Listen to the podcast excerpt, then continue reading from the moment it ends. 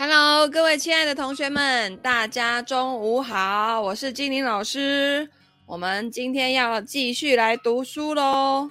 好，今天是星期二，大家依然在上班，对吧？然后今天早上呢，嗯、大概七点多，六六点半，七点，差不多啊，反正就那个时间，我就听到好多那个飞机的声音，就是那种感觉有各种。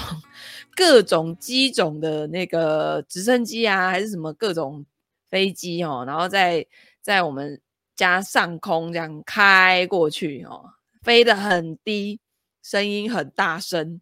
然后呢，如果是平常，我应该会觉得现在是要打仗了嘛，因为真的很大声。可是呢，过几天就是我们的国庆日啦，所以我知道他们应该是在演练。然后你知道台湾的税啊，为什么这么多？Hello，佩文，忠实观众来了。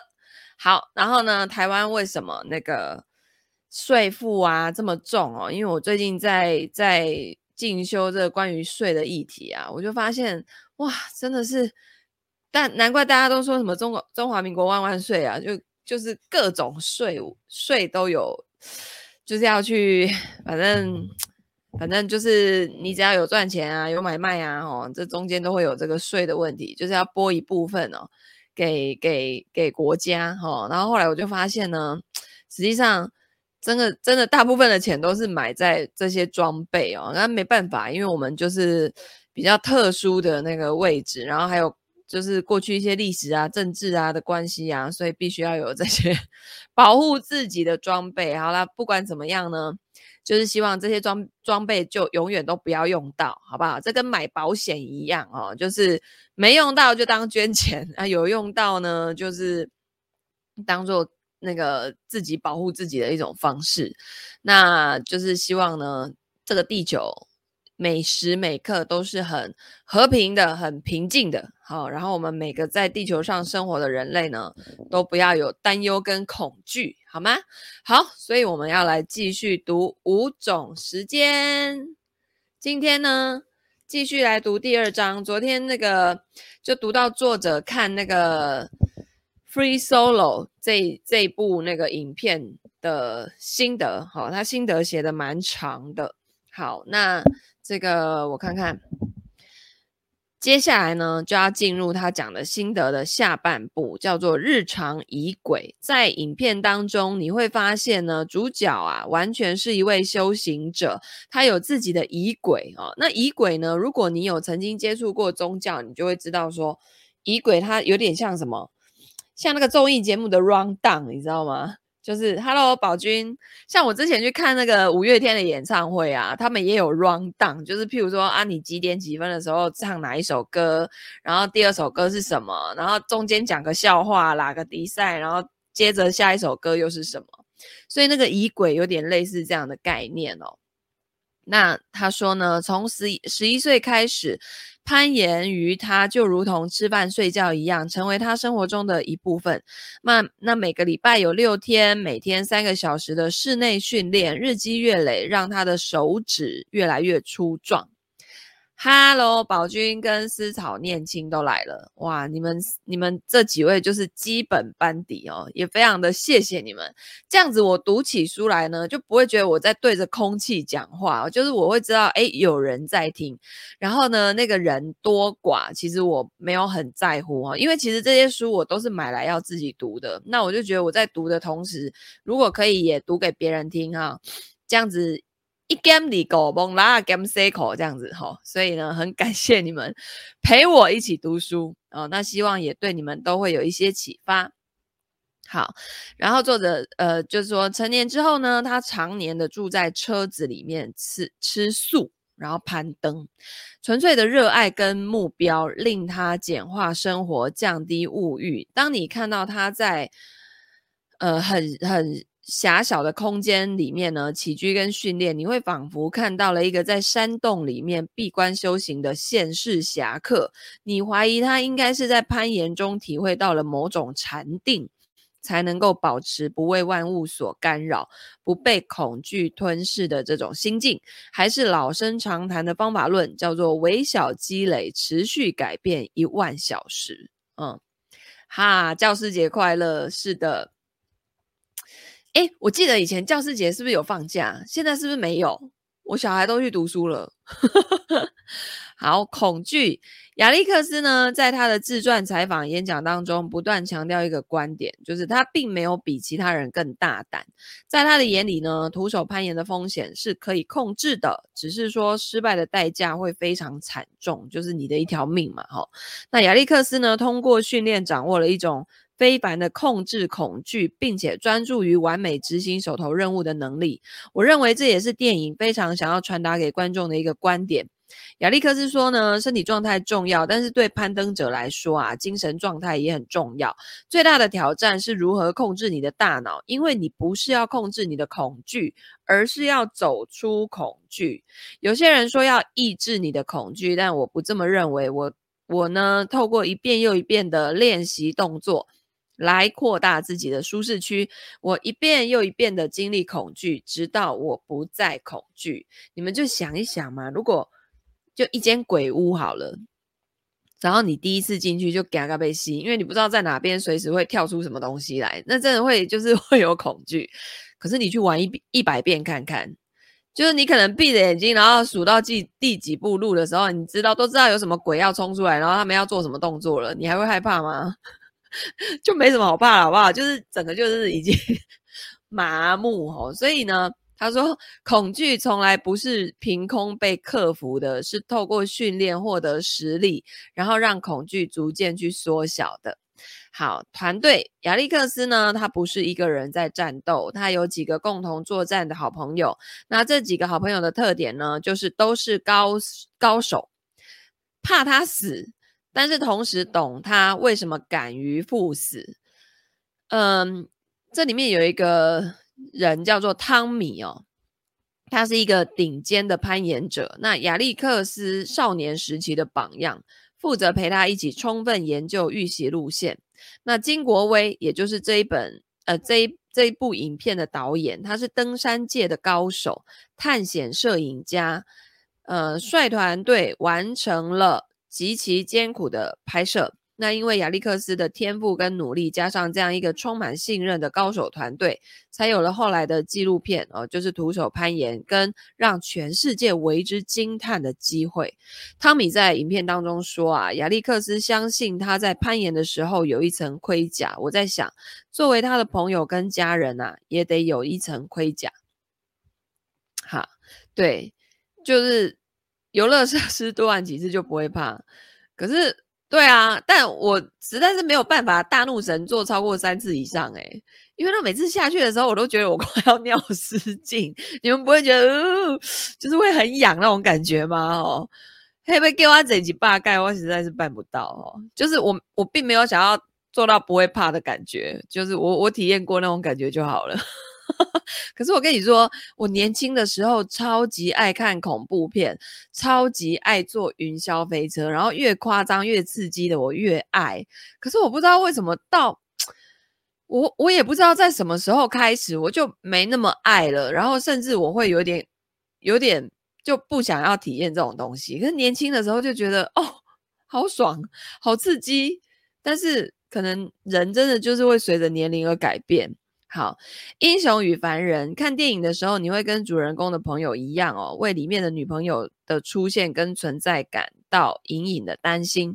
如果说呢，我们这些观众是凡人，那么亚历克斯在片子里面只有两次展露了他跟我们共通之处。第一次呢，是他当当他感觉不对，放弃第一次酋长岩攀登之后，他在车上说：“也许我就是很弱。”那第二次呢，是他跟女朋友买了房子，然后去买电冰箱的时候。当然，这份爱情亚历克斯自己喜欢是最重要，但这不是重点。重点是我们可以看到亚历克斯跟他的女朋友桑尼，就是英雄与凡人的直接对照。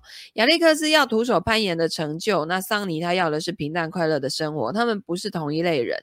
对于这一点呢，亚历克斯是清楚的。他说，桑尼认为人生的意义在于追求幸福，能跟能让你开心的人在一起，共度美好的时光，而。好的，谢谢同学啊。对，我们今天直播的地方，我看一下是在精灵读书会私密社团嘛，然后还有那个 ETF 十一期的跟十二期的，这是去年的哈，去年的。那同学，你们如果还没加入精灵读书会，记得点击加入，然后申请加入哈，填一下你是在哪里看到这个讯息的，我就会开放你们进来。然后因为每一本书我会呃。一定每一集都会在精灵读书会里面播出，其他地方我就是随心情随便乱挑选哦，所以你要听到完整的就加到精灵读书会来。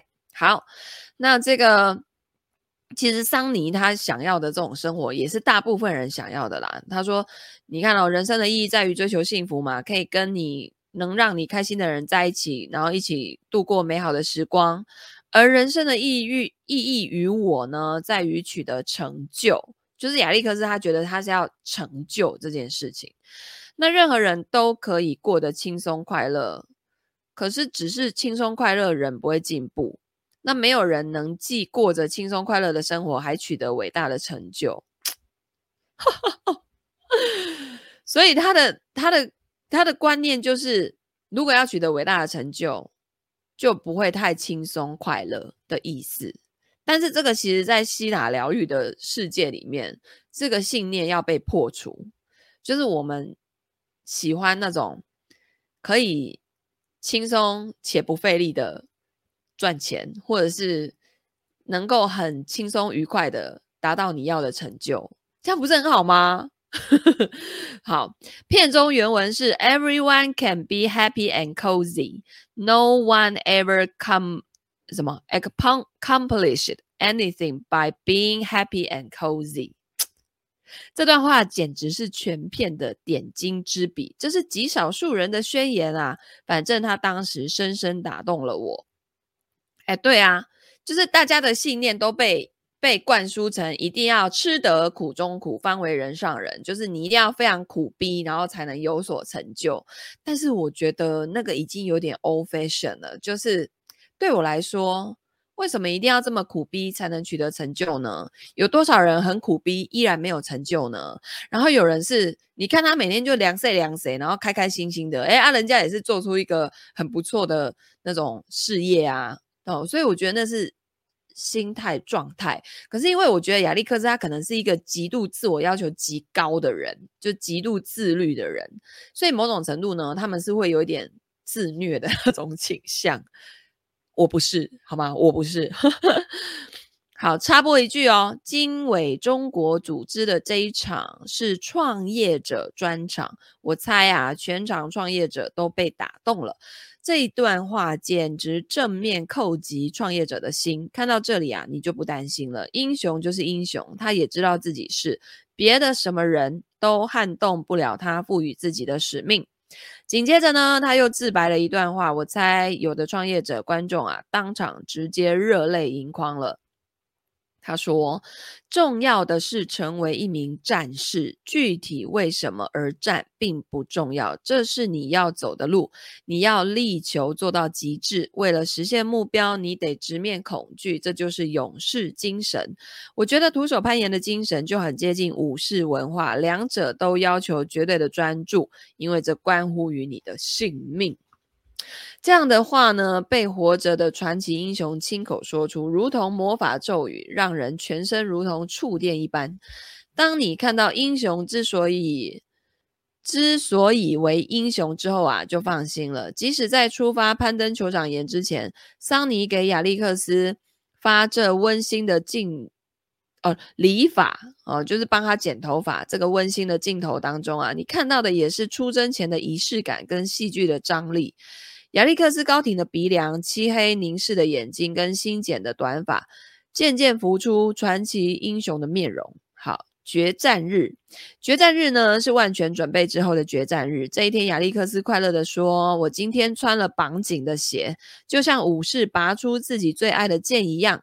现在呢，该是我的宝剑出鞘的时候了。太激动了，我要迷醉了，感觉自己像是绝地武士有了光剑一样。”经过了十年的准备啊，二零一七年六月三号早上，在卡车里面醒来之后，亚历克斯独自驱车前往约塞米地，度过了他一生中完美的一天，徒手攀登上了酋长岩，感到内心平静与自由。当影片来到结尾，你不会再像电影开场时那样认为他只是个疯狂的冒险者，反而会明白这其中长期计划所体现的谨慎跟自律。在八年准备攀岩的过程中，主角。持续积累，直到技艺精湛，不断调整计划。经过无数次的试错，从来没有打算把生死交到运气的手里。亚历克斯达成梦想，凭的不是运气跟天分，而是过去二十年攀登练习所积累的经验跟能力。那亚历克斯的准备方法当然适用于所有人，不管是学习还是工作，或者是创业。那徒手攀岩所讲述的呢，其实是一个人如何极度专注于他热爱的事情，怎么样去战胜恐惧，有计划的一步一步接近目标，攀登上顶峰的故事。那现在呢，让我们体会徒手攀岩给我们的核心方法论。在整部电影当中，我们看到的是一个终极等式，以及主角亚历克斯这个等式提供的版本。那亚历克亚历克斯在十年前就在等式的左边轻轻写好了他的目标，叫做酋长岩。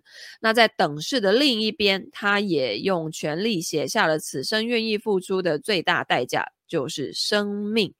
所以亚历克斯的终极等式是酋长岩等于生命。那么你的呢？你的等式的两端各是什么？你毕生的目标是什么？你又愿意为此付出什么样的代价？如果说亚历克斯的方法论适用于所有人，那么所有人呢，必须首先有一个这样的等式。等式的左边是什么呢？就是到底什么是你朝思暮想、不容置疑的梦想呢？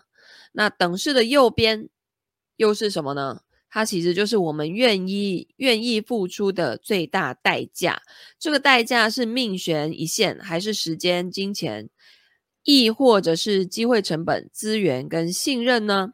我们需要有什么样的计划跟战术？什么样的日常仪轨跟团队？为了减少恐惧，我们要做什么样的万全准备呢？当干扰跟质疑来袭的时候，我们做英雄还是凡人？哪一天将是我们的决战日呢？当你拥有这样的一个等式啊，你也就成了一个在途的、在路上的英雄了哦。可以像亚历克斯一样，耐心的按照自己的心意展开生活。当我们清楚的知道自己的毕生信念，也清楚的知道自己愿意为此付出什么样的代价，他人的质疑就不再会构成任何的干扰了。我们将在坚定的前行中淬炼出更强的实力。跟方法论，在未来我们也可以拥有这种可以称为 free solo 的瞬间，一个人站在岩石的顶端，享受毕生目标的实现。我们不是徒手攀岩者，但我们一样是人生理想的兑现者。填好终极等式，充满苦难跟恐惧的旅程也就开始了。每当恐惧袭来的时候，你要对自己说：“真好，我依然在做准备。我没有向对我而言最重要的事情妥协，因为我早已知道，这个人生终极等式再难，也难不过二零一七年六月三号的酋长岩。”以上呢，就是这一篇电影的观后感。在写完观后感的几个月当中啊，电影亚历克斯站在岩石的顶端，享受毕生目标实现的画面，一直在我脑海里面重放。我一直在思考，我的终极等式两端到底是什么？如果存在一个通用的等式，能够充分的解构所有人对各自酋长岩的攀爬，这个等式会是什么呢？这个等式里面应该包括亚历克斯跟整个。摄制组冒着巨大的死亡风险，想要传达给观众的讯息，只有解构出等式中的具体元素，并且理解跟使用这个等式，才能应用到每个人的酋长岩目标里面去。我们再来看一遍亚历克斯的终极等式，就是酋长岩等于生命。那么我们等式的两端各是什么呢？等式左边。一定是梦想或目标，是我们沿着核心竞争力走下去能够达到的最终结果。它应该是等式右边的元素发展变化的结果。显然，等式左边是个因变量，是我们能够抵达梦想或者是目的地。所以呢，刚好英文英文字母的第一个字都是 D 嘛，梦想是 dream，然后目的地是 destination，所以都是 D。那为了要让等式看起来更像函数的关系，我在等式的左边写上缩写的 D。嗯，所以配文说我是买屋头期款一百万，等于三年自律，每月定存三万，每月定存三万。三十六，然后三年，对，就会超过，呃，就变一百零八万。好，那等式的右边啊，才是关键。我们需要思考对应什么元素会让 D 发生变化。一开始我在想，我的梦想再狂野，也不会极致到像亚历克斯这样子愿意付出生命啦。但是呢，继续思考之后，我就发现了，我也只有这一条命，而且呢，这一条命还一定会有终点，对吗？如果呢，我从此刻开始为 D 付出足够长的时间，而且付出到接近生命的终点，就约当等于我为了达到低付出了生命啊！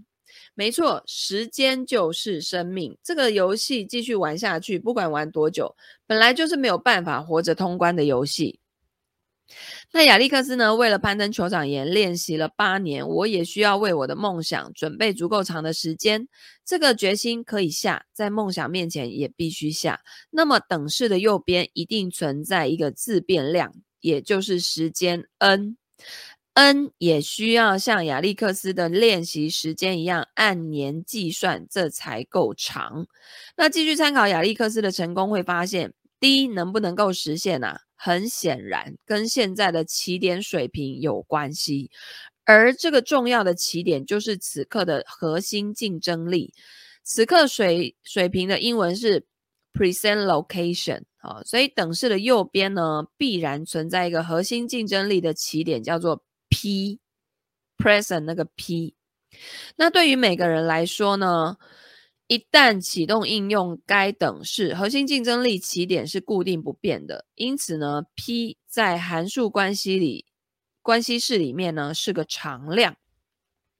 那亚历克斯每天都在艰苦的练习当中进步，那么他八年总共增强的实力啊，取决于每年进步的速度。那速度就是 rate，那所以它又得到一个字母缩写 R。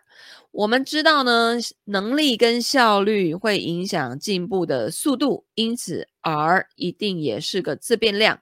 于是我们现在呢，为等式的右边找到了三个元素 P、R 跟 N。那么现在需要了解它们如何排列组合才能构成 D，或者换一个角度思考，像亚历克斯这样完成了不可能的任务的极少数人，他们的 P。R 跟 N 究竟是怎么排列组合的，才可以让他们如愿的达到了 D？为什么说书中自有黄金屋呢？因为每当你停滞的时候，你在书中遇到的前辈啊，就能出现来引导你。这里我的脑海中就浮现了两位前前辈的两个描述。第一个是从零到一这本书当中的密次法则。我在按自己的意愿过一生的这一本书当中引用过密次法则，简单来说就是帕累托的二八原理。从零到一这本书里面讲到的风险投资原理跟个人发展的规律都符合密次法则。密次法则对发展的解读是什么？在一段足够长的时间以后呢，极少数企业跟极少数的人呐、啊，会显示出指数级的增长。完胜其他企业跟其他人，你们想一想，那个 Google 跟 FB 不就是这样子吗？它现在整个就是头部效应啊，哦，就是指数级的增长，而且其他企业根本就拼不过它的。由此呢，我又想到华伦巴菲特著名的表述：人生就像滚雪球，重要的是找到很湿的雪跟很长的坡道，对吧？这句话呢，是他对投资真谛的经典描述，也就是复利。企业跟人能否获得超级增长，取决于他们是否存在长期的指数级增长。你现在好回去啊，跟你的小学同学，如果开同学会的话，你就会发现，有些人的成长已经那个跟你小学时候对他的印象已经是不是一个级别了。人家那个成长不是那种。不是不是加法哦，它是指数型的 指数级的成长。譬如说乘以二，然后它下一次不是加二，它是再乘以二，再乘以二，二乘以二四，四乘以二变八，八乘以二变十六，十六乘以二变成三十二的那一种。它不是二加二加二的那一种速度，好吗？所以啊，那个滚雪球是一个极好的比喻，因为因为雪球的增大不是线性的变化，而是指数型的变化。那统计学跟经济学都告诉我们，所有事物的发展随着时间变化都是非线性的指数变化。在两位前辈的隔空指点下，我们终于得到一个认知，就是极少数人的人生可以完胜其他人，在于发生了非线非线性的指数级变化。亚历克斯的要素再融合复利公式 PRN，也就找到了他们天然的位置了。因为这个等式里面的字母啊，是我按照复利公式亲手填上去的。那在这本书里面呢，请允许我将它命名为硬核人生终极等式，也就是什么呢？D 等于 P，然后括号一加 R 的 n 次方。这个其实就是那个啊，你的复利公式啊，就是你最后的那个终值。比如说你要存一个一百万，然后你现在有一个本金。假设是三十万，然后你要一加上 R，R 就是你的报酬率，然后乘以 N 就是你要放几年，最后可以到那个。你要的那个数字出来，所以也就是把公式公式字母填上的电光火石间，我明白了一件事情。早在二零一零年啊，我在经营活动策划公司的时期，为客户比亚迪汽车在北京做过一场巴菲特跟比尔盖茨的中国之行盛典。当天我是盛典的总导演，所以需要引导。跟陪同巴菲特先生入场坐就座，我也是第一次亲见这位前期传辈啊。路上需要有一些寒暄，当时聊到我很开心能够把大宴会厅布置起来等他莅临，又说呢，这是我导演过最大型的发布会了，就问他，您觉得这场发布会怎么样？巴菲特先生说很好啊，持续做你喜欢的事情就会非常好。可惜啊，当时愚蠢的我啊，都不知道巴菲特对我说的就是硬核人生的终极等式。原来，巴菲特先生在二零一零年中国大饭店宴会厅的后台就面授过我一次雪球原理。然而，十年后我才有能力懂得什么叫做喜欢的事，什么叫做持续做。可见，喜欢的事可能是雪球的核，是核心竞争力。把这件事情找到，持续做，雪球才能算是有滚起来了。如今呢，十年后，我的雪球算是滚起来了。那当我们每天判断是否给自己安排了赚钱时间的时候，我们应该要扪心自问：同学，你今天滚起来了吗？你开始滚雪球了没？你滚起来了没？哈，不管是钱，或者是你的。核心竞争力，你有没有滚起来了？让我们回到这个等式，在理解它的基础上应用。等式都有适用的条件。那我们呢？现在来为里面的自变量赋值，看这个等式可以推演出什么样的 D 是否适用于你？再明确一下其中各个变量。D 是我们的梦想，P P P P Park。P 停车的那个 P 是现在的核心竞争力的起点，因此呢，不不管你的 P 现在是什么情况，你的核心竞争力都应该是一个正数，正数啊，就就一咪咪啊，也也算。那如果你正在向目标的方向努力，那 R 就是正数，反之则不是。那 N 呢是时间，这里指我们指向人的毕生成长时间，因此我们按年来计划。我们通过函数图表来科学观察，当你做出不同的行动，导致自变量不一样的时候，你的人生会呈现什么趋势？第一种，不进则退的人生，想象中的直线人生。你说你不是亚历克斯，也不是我这种人，你只求知足常乐，岁月静好，波澜不惊，要一个直线人生就可以了。借此呢，我们可以回忆一下高三的数学。当你把知识还给老师，r 并不是零，而是变为负数的时候，正如高考那两天曾经是你学科知识的峰值，就是我们每个人都是在联考的那两天，是我们所有的知识体系里面最厉害的那个时候。因为考完就渐渐忘记，然后就忘到最后出社会以后，已经通通忘光了，对吧？好，所以呢，我们所处的环境。不会是静止的。那当周围向前奔涌的时候，即使向前划水，景象追平，但停止努力之后，你不会静止停在原地哦，而是你只能不进则退。不管是哪一个低技能、收入还是身材啊，直线人生都从来没有存在。所有的一切，譬如说体力、技能、知识，都可以透过训练变强。或者是因沉沦而变废，你说吧。就像呢，我觉得很妙哦，因为我几乎每天都是直播，就我每天都会有机会打开镜头跟别人讲话，不管是我那个早上在做培训，或是中午跟你们读书，或者是晚上有那种主题式的研讨会也好。你们知道传伦老师就是他身体不舒服的那两个礼拜，我几乎都没直播嘛。就是没有对外这样讲话，然后呢，当我要，就是后来有一场，我记得好像有一场直播还研讨会，马上讲话就会卡螺丝，你知道吗？就就是你就会觉得我也才一个多礼拜、两个礼拜没有开直播而已，马上就退步了，真的很夸张诶，就立刻我自己会觉察得到哦。好，有同学来了是吧？那我都看不到你们的名字，你们要去点一下那个，好像这个 stream 呀，总之要点一下，然后我才能看到你们的名字。好，第二种投机跟速成主义的人生啊、有多少 D 可以重来呢？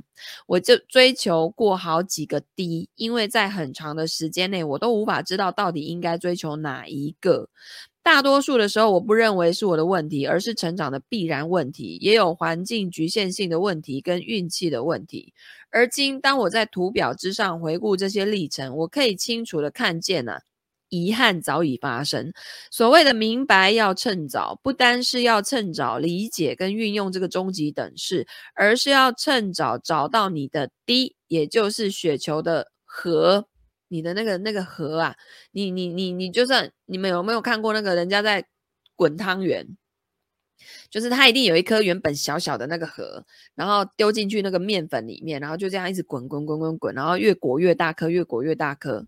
好，所以你的那个趁早趁早要找到你那个核，然后核心竞争力，然后时间呢，自然会给我很长的波道，对吧？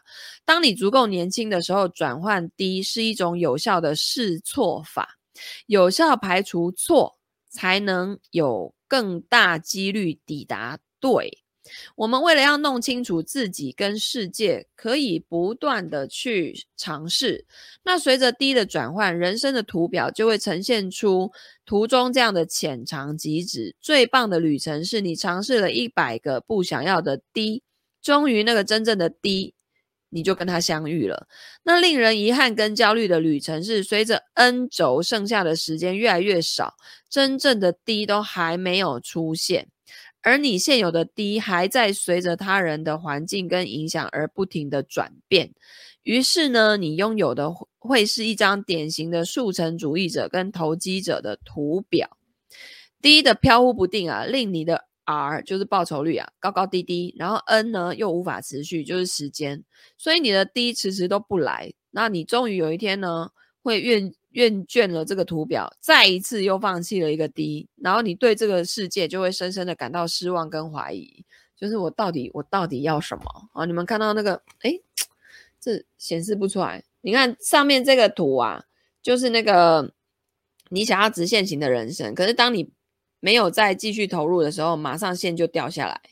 然后下面这个呢，就是那个一直在换目标的人的线，有没有？这个。就是你的线好不容易要起来，然后你又放弃了，然后不然就是它起来的很慢，那你看不到短期看不到结果，你又放弃了，哦，所以呢，你那个线就不像一个线。好，第三种长期主义者的人生，微小积累，循环增强，哦，拥有明确的低而且每天朝向他们前进的人呐、啊，往往会呈现出一张这样的图表。你们看，它其实就是跟那个啊，它其实就是跟那个我每次在讲那个复利效果的那啊啊，这个这个这个这个，等一下，啊，这到底怎样啊？我反正呢，它就是，哎，这个图，这个图呢，就是啊，这样来了一条线，然后呢，到一个点。它就往上弯了，有没有？而且是垂直的，给它上去，就是它那个就到一个拐点的时候啊，你就会发现，哇，它很厉害，有没有？哦，下面这种长期主义者人，前面就是很鸟啊，都平平的。这个其实就是在我在 ETF 挑战营里面教的啊，你前面。每年每年这样投，然后你看到它本金成长速度很慢，突然间有一年它就给你爆发式的成长，然后你到后面就花都花不完，所以这就是复利的威力啊。好，所以呢，这个当 P 呀、是既定的哦，就是你现在的本金已经是确定就那些了，对吧？R 数值较大，代表速度也比较快，那就报酬率嘛，好。然后 N 呢，趋向于足够长的时候，也就是时间，我们就会看到曲线啊，在时间的某一某一处出现了一个神奇的质变点，在那之后呢，你的 D 就开始高高的扬起，正如巨大的雪球风驰风驰电。完蛋，这个字不会念。好啦，反正呢，就是很厉害的意思。没有力量能够阻止它的滚动，就像亚历克斯终于攀上岩壁，站在酋长岩，也站在全球徒手攀攀岩者的巅峰。密次法则的魔法在于循环增强，密次曲线充分展现了赚钱时间的真谛。R 就代表微小的积累。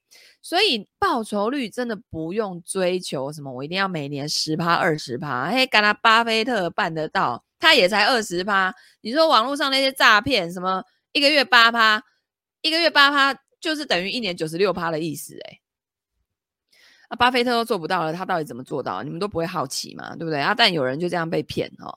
啊，其实啊，其实根本就五到八就就雪球就可就可以滚了，就就就钱就真的花不完了哈。哦所以 R 代表微小的积累，N 代表什么？持续的改变呢？啊，D 呢就代表时间看得见哦。当你呢把这个 P 啦呃 P 做好，R N 持续给它积累下去，那个 D 自己后面就是会跑出来啊。那赚钱时间就是朝向目标 D，通过微小的持续成长叠加起来足够长的时间，去等待质变点的出现。相对于前两个图表中的人生，在这个幂次曲线轨迹中行走的人生啊，就可以被称为第三种人生。这个呢是长期主义者的人生轨迹。那有了这个等式之后呢，我们就可以知道了，在什么样的情况下，预期中的低呀是没办法实现的。第一种情况，你会经常描述梦想低然后去立立下你的目标。但是描述完就结束了，你没有展开行动，等于曲线从来没有开始去勾勒它，也就是你只有做完等式边的左边啊，右边都没有。那第二种情况呢，就是过两个月你的低又改变了，曲线半途而废。第三种情况是 R 时有时无，时大时小，甚至变成负数。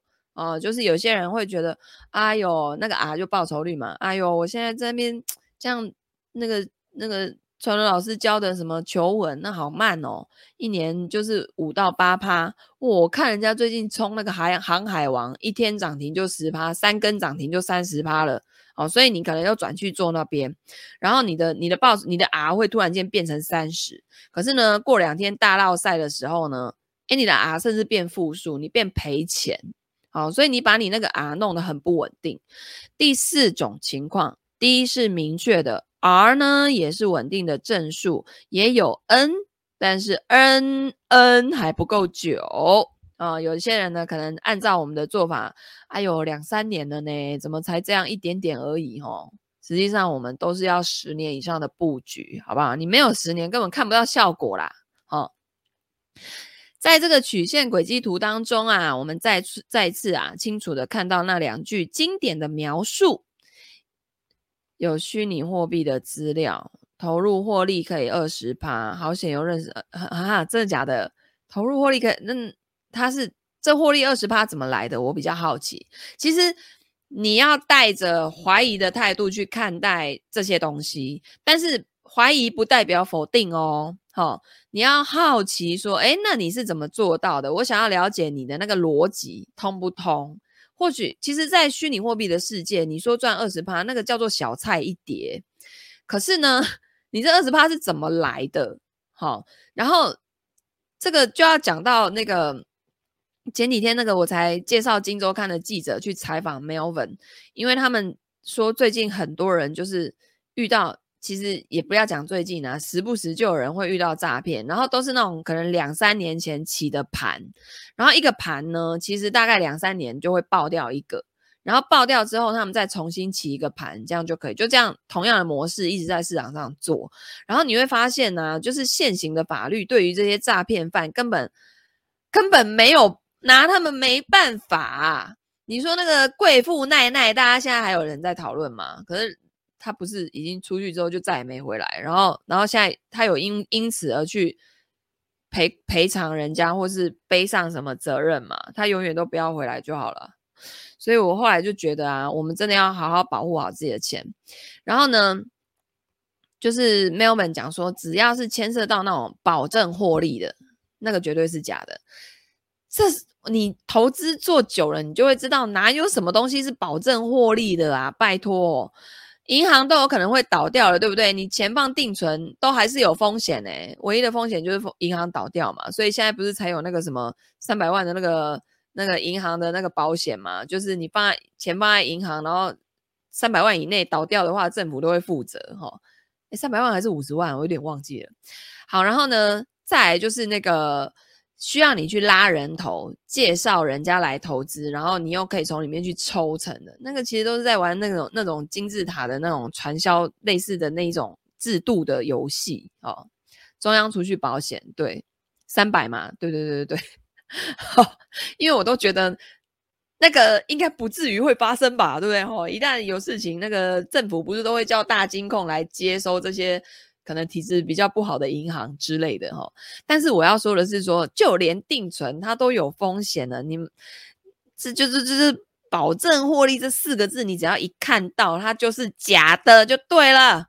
好，好，然后再来呢，这两句经典的描述叫做：一段足够长的时间之后呢，极少数的企业跟极少数的人呐、啊，会显示出指数级的增长，完胜。其他企业跟其他人，人生就像滚雪球，重要的是找到很湿的雪跟很长的坡道。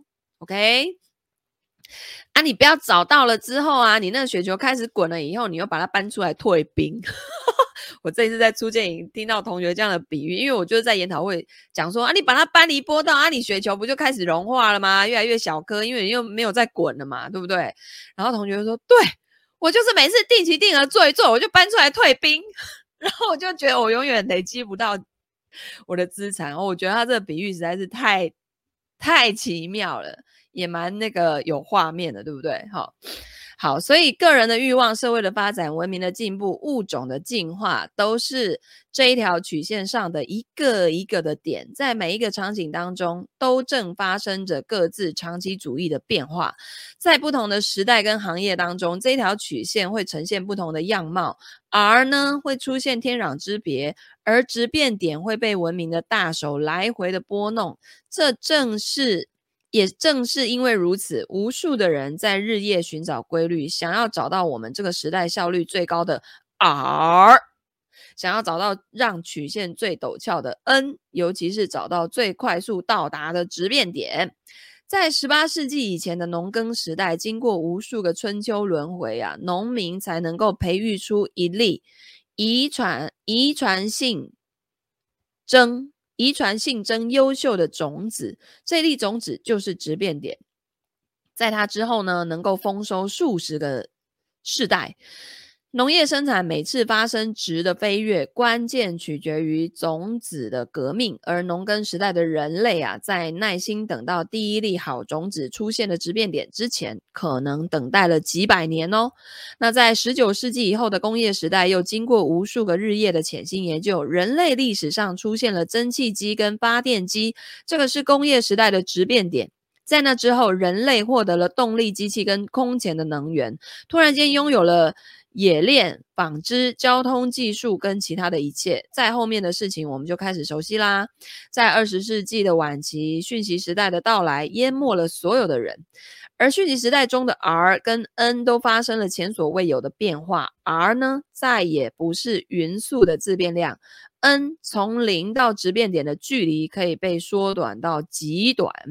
这个时代呢，本身只有一个速度，就是幂次速度，这是所有相关行业的发展速度。具体到个人，如果设定于努力实现的低也恰巧是时代的低你就会亲眼见证一切曲线轨迹都随时代一起疯狂上扬，而直变点如礼花爆炸般的继续袭来。